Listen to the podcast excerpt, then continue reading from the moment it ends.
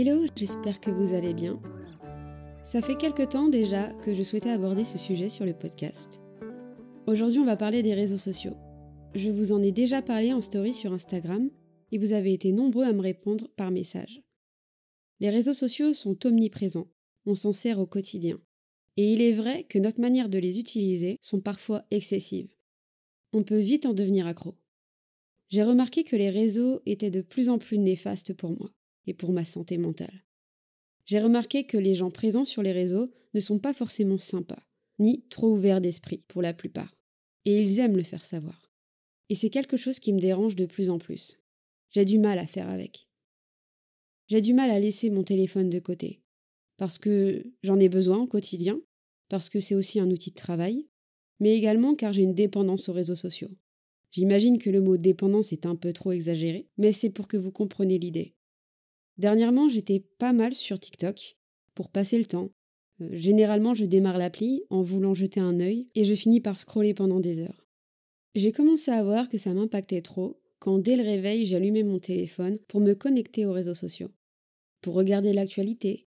Mais c'est tellement captivant et chronophage que je finis par y rester trop longtemps. En tout cas, plus longtemps que ce que j'estimais de base. On se rend pas compte sur le moment, mais ça fait perdre un temps fou. J'ai remarqué avec le recul que les jours où je n'étais pas sur les réseaux, c'était des jours où je me sentais plus productive, plus connectée au moment présent. Je sais qu'il y a des applications qui permettent de gérer le temps qu'on passe sur les écrans ou sur une appli bien précise.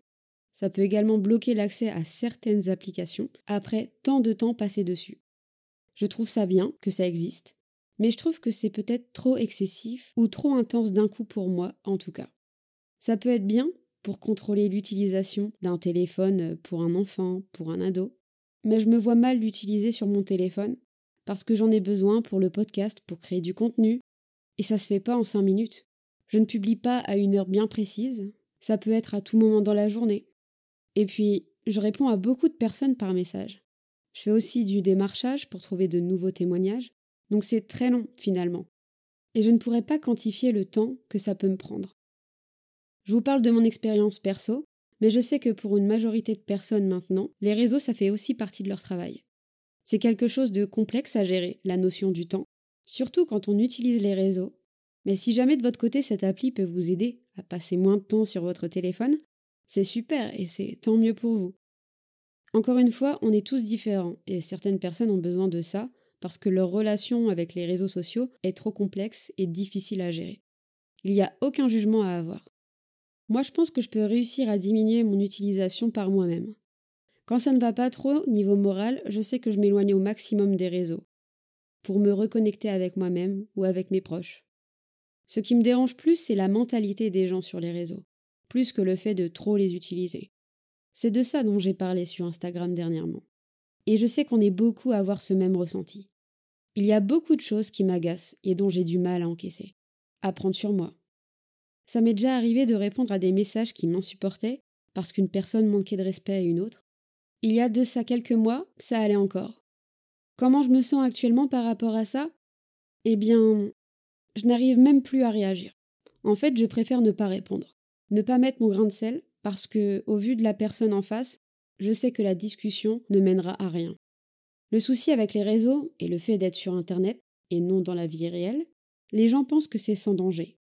Ils ne s'imaginent même pas potentiellement blesser quelqu'un d'autre. Ils s'en foutent totalement. Ils laissent paraître leur jugement. Ils sont fiers même de balancer leurs préjugés, alors que tout le monde sait que certaines choses sont blessantes.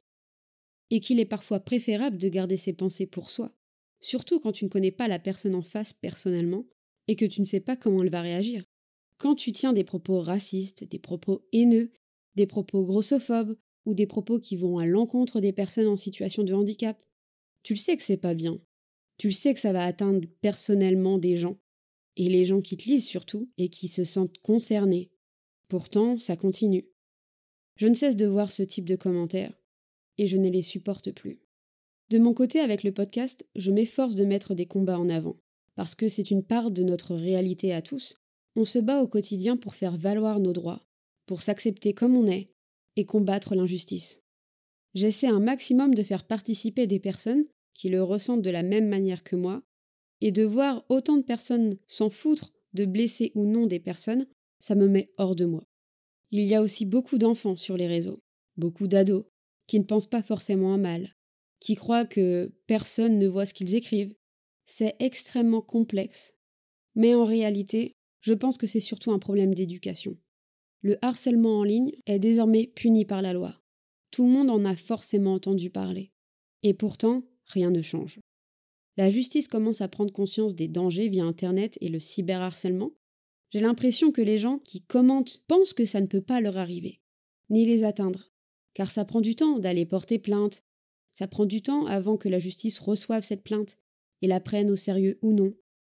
Alors qu'on peut maintenant porter une pré-plainte en ligne via Internet pour que ce soit plus rapidement pris en compte par la police, par exemple. Il y a des moyens comme ça qui peuvent aider les personnes qui subissent du cyberharcèlement. Personne n'est intouchable. Et pour faire un petit rappel, c'est extrêmement facile de nos jours de trouver l'identité et les informations personnelles d'une personne qui est à l'origine de harcèlement, de propos haineux. C'est donc très facile de vous retrouver et de porter plainte. Certes, sur Internet, on se cache derrière un pseudonyme, mais derrière ça, on sait qui est derrière ce pseudonyme. Les gens utilisent mal les réseaux, et c'est nous, les utilisateurs les plus honnêtes, les plus sensibles, qui en payons le prix, et qui doivent s'en passer, ou trouver des alternatives pour ne plus en être impactés émotionnellement. Généralement, on va dire à une personne harcelée de supprimer les réseaux, alors que la personne qui harcèle, elle, continue de les utiliser. C'est vraiment n'importe quoi. C'est un sujet très complexe, Bizarrement, je trouve qu'on n'en parle pas tant que ça. Et si on a le malheur d'en parler, sur les réseaux comme sur TikTok ou Twitter par exemple, on se fait direct incendier. C'est de plus en plus compliqué de prendre la parole et d'assumer qui on est vraiment, car la critique est tellement facile. Les gens ne sont jamais contents, et ils aiment le faire savoir, comme si ça allait changer quelque chose. J'aimerais en profiter pour faire un petit rappel. Il y a forcément des personnes à qui on ne plaît pas, et c'est une évidence. Mais il y a aussi beaucoup de personnes qui nous apprécient, et c'est entre guillemets plus facile, j'ai l'impression, de critiquer en mal quelqu'un que de le complimenter. Il faut prendre aussi en compte que quand vous rendez quelque chose du public, il y a aussi une majorité de personnes qui voient ce que vous faites et ce que vous publiez, mais qui préfèrent rester silencieux, soit par respect, soit par timidité. Et puis la plupart des personnes qui aiment critiquer en mal et qui vont vouloir attaquer une personne par plaisir sont aussi des personnes en souffrance. Alors certes, ça ne change rien au fait que c'est mal de faire ça, évidemment. Mais du coup, moi, quand je vois ce genre de message, ça me fait de la peine pour ces personnes. Et je précise quand même, ça me fait encore plus de peine lorsqu'il s'agit des personnes qui reçoivent ces messages non constructifs et qui n'ont absolument rien demandé. Comme je l'ai dit plus tôt, répondre à ces personnes problématiques, je ne pense pas que ce soit utile, puisqu'elles sont bloquées sur leurs idées, sur leurs a priori, ce n'est pas le message d'un inconnu qui va faire en sorte que la personne se remette en question, même si ça serait cool. Pour que leur mentalité change, il faudrait que ça vienne d'eux-mêmes. Vu que j'en ai déjà parlé sur Instagram, j'ai reçu quelques réponses par rapport à ça, et on m'a posé la question du point de vue moral. Est-ce que c'est bien ou pas De voir ces commentaires et de justement ne pas y répondre, en sachant tout le mal que ça peut engendrer? Mon premier avis, ça a été de répondre ce que je viens de vous dire un peu plus tôt. Ce n'est pas notre commentaire qui peut faire en sorte qu'une personne va vouloir se remettre en question.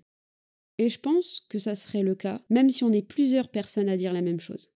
Quand quelqu'un n'a pas envie d'entendre ce qu'on a à lui dire, ça se voit. Et c'est facile de supprimer les commentaires qu'on n'aime pas, ou de bloquer des personnes. Je vous dis ça car c'est ce que j'ai vu sur plusieurs live TikTok, justement. Je trouve que TikTok et Twitter ne sont pas des applications, des réseaux sociaux, où il est bon de débattre, parce qu'on ne sait jamais qui va venir en commentaire répondre à ce qu'on est en train de poster on peut très facilement se retrouver dans la sauce, comme ils disent, ou on peut se retrouver victime de harcèlement. Ce sont des applis où l'algorithme fait en sorte que n'importe qui peut exploser en termes de vues. C'est très aléatoire, et c'est extrêmement compliqué de se remettre de ça, car les réseaux, ça ne pardonne pas. Pour pallier au fait de ne pas répondre aux commentaires négatifs et non respectueux, on pourrait aussi rétorquer en postant un commentaire positif redonner un peu d'amour à la personne qui en a sans doute besoin. Même si on ne connaît pas la personne, et même si on ne sait pas si ce commentaire positif sera pris en compte ou non face au commentaire négatif, c'est quand même toujours ça de gagner, si je peux dire ça comme ça.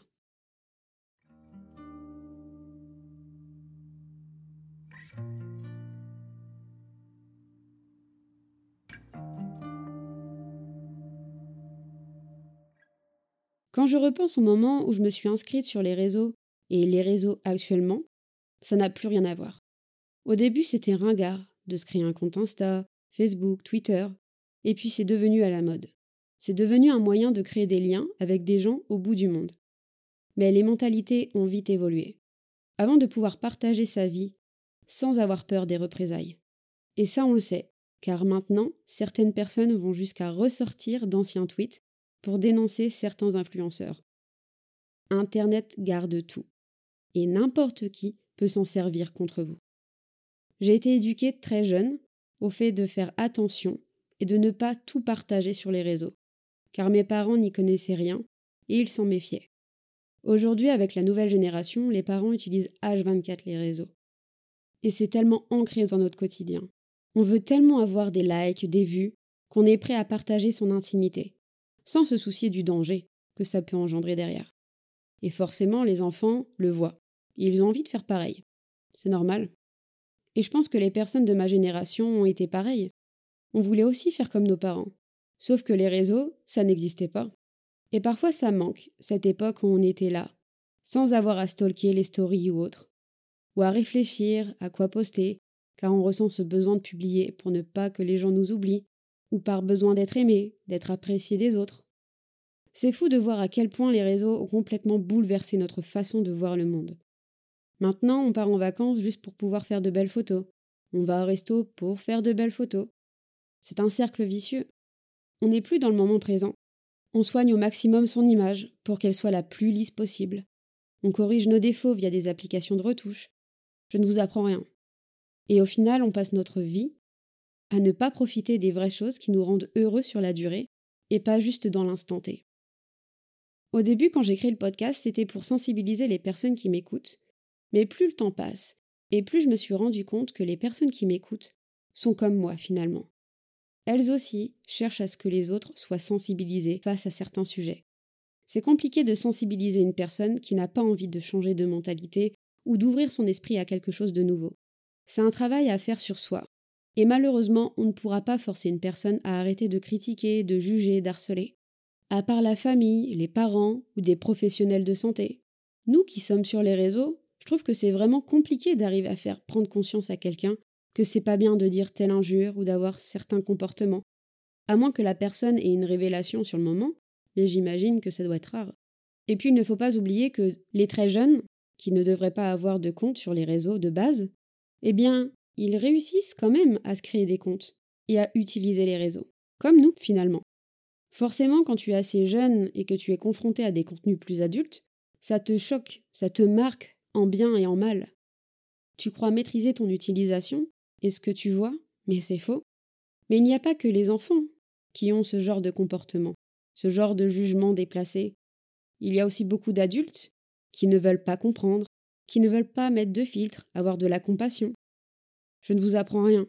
Vivre en société, c'est très complexe. Les gens ont des opinions très tranchées sur certains sujets, et ça laisse peu de place au débat, à une nouvelle prise de conscience. J'ai l'impression que c'est compliqué de ne pas juger quelqu'un, si tu n'as pas vécu ce que la personne en face de toi est en train de vivre. Et c'est tellement triste de devoir admettre ça. Mais c'est vraiment mon ressenti actuel. Et si je continue de partager, de m'exposer à travers le podcast, c'est principalement pour les personnes qui m'écoutent et qui se reconnaissent en moi. Je pense que je suis moins en adéquation avec le fait de changer les mentalités. En tout cas, si j'ai aujourd'hui du mal à y croire, j'espère tout de même pouvoir arriver à changer les mentalités par rapport au handicap, à la santé mentale, etc. Je suis contente car de mon côté, je n'ai jamais reçu de commentaires négatifs. J'ai toujours eu beaucoup de soutien de votre part, et ça, je vous en remercie. Je sais que ce n'est pas le cas pour tout le monde. Même si sensibiliser de nouvelles personnes n'est pas aussi évident qu'il n'y paraît, j'espère sincèrement pouvoir y arriver. J'ai remarqué que le podcast a aidé à rassembler les personnes qui se sentaient comme moi, parfois incompris, mis de côté, pointés du doigt. Et je voulais surtout vous dire que vous n'êtes pas seul. On est plus nombreux qu'il n'y paraît.